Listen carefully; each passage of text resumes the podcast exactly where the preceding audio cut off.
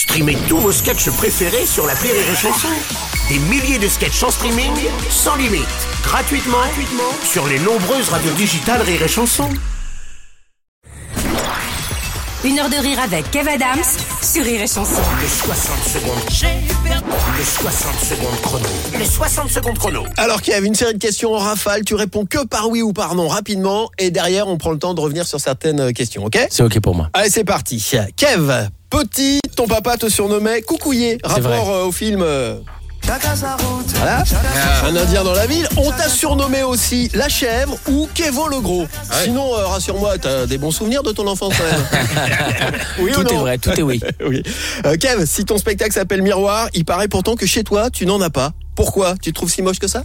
Il y en a très peu, effectivement. Il y en a dans la salle de bain. Et, et Ouais. il y en a un dans la salle de bain, un dans l'entrée, c'est tout. Mais il y a C'est aussi une- cette absence de miroir qui explique ta carrière capillaire?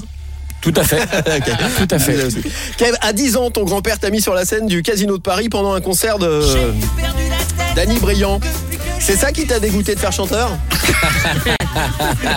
Non, j'adore Danny Briand, mais c'est vrai, c'est une vraie anecdote également. Par contre, il paraît que c'est en voyant euh, Titanic que tu as décidé de devenir acteur, t'as eu le déclic.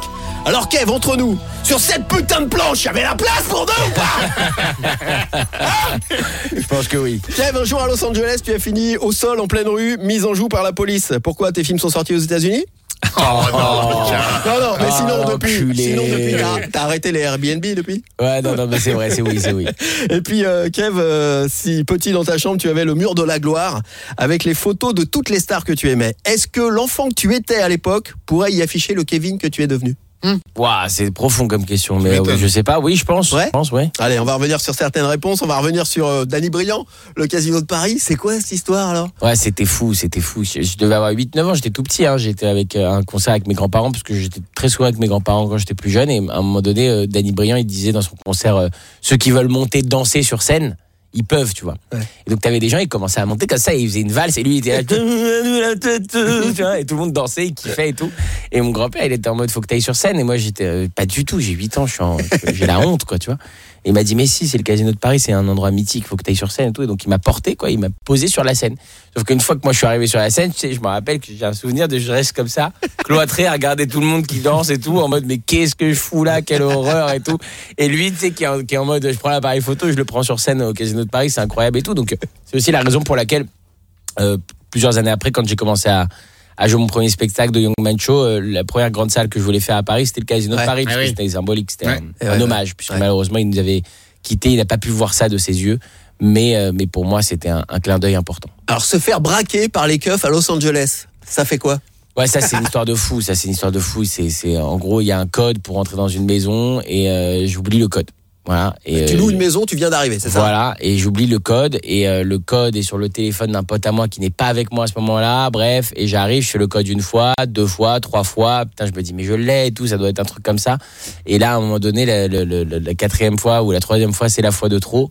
et donc la maison fait Ah merde, tout se met à sonner Ah dans ouais. tous les sens et tout. Donc moi, je panique pas, tu vois. Je dis, bon, Ouais. bah, c'est normal. Faut attendre un peu. Tu sais, souvent, tu as des trucs où ça se réinitialise. Après, tu peux Ouais. refaire le code et tout. Donc je panique pas. Je, je sors et tout. Je fume une clope. J'attends un peu, euh, tranquille. Et puis, ça s'arrête pas de sonner, quoi. ça sonne, ça sonne et tout, quand même. C'est relou, quoi. Et, euh, et je suis là, je dis putain, c'est relou, j'appelle mon pote, personne me répond, c'est relou, putain, j'ai plus de batterie sur le téléphone, je commence à être un peu en galère, quoi. Ouais. Et, euh, et euh, là, les deux voitures de keuf arrivent. Et je commence un peu à paniquer, quoi, tu vois. Et ils arrivent un peu vénères. Ils arrivent pas en mode hello sir. Ouais. Tu sais, ils arrivent genre. Tu vois Toute Comme dans les films. Ouais, ouais. Et à ce moment-là, moi, je suis euh, vraiment devant la porte. euh, en train d'essayer de la pousser, quoi. Tu vois ce que je veux dire? Parce que j'essaye de rentrer, quoi. tu En vois, je flag. dis, en flag, quoi. Et les mecs, ils sortent, putain, mais vraiment à l'américaine, quoi. Sir Sir Calm down, sir C'est moi, j'étais en mode, machin, put your hands. Et hop, j'ai commencé à lever les mains et tout, je comprenais rien à ce qu'il me disait. Et le mec, il m'a dit, underground Underground Je me suis mis par terre, tu vois, j'ai flippé, quoi. Je sais que là-bas, ils peuvent tirer pour un ou pour un Ah tu vois. ouais. Donc, euh, donc j'ai flippé de ouf. Et après, je leur ai expliqué euh, rapidement que, voilà, que c'était, enfin, c'était chez moi, enfin, c'était chez ma Ouais. maison, quoi. Et euh, ils se sont dit, ok, machin, nanana, mon pote est arrivé, on a fait le code et tout, mais ça a pris euh, du temps et du stress. Et le pire, c'est qu'aux États-Unis, si tu les fais venir, faut payer les keufs. Ah bon? Ouais. C'est-à-dire que là-bas, ils sont venus, ils se sont déplacés, ils m'ont menacé, et je me suis pissé dessus, ça a un coût. ça a un coût, tout ça. Voilà. Et donc j'ai payé. Les stars du rire.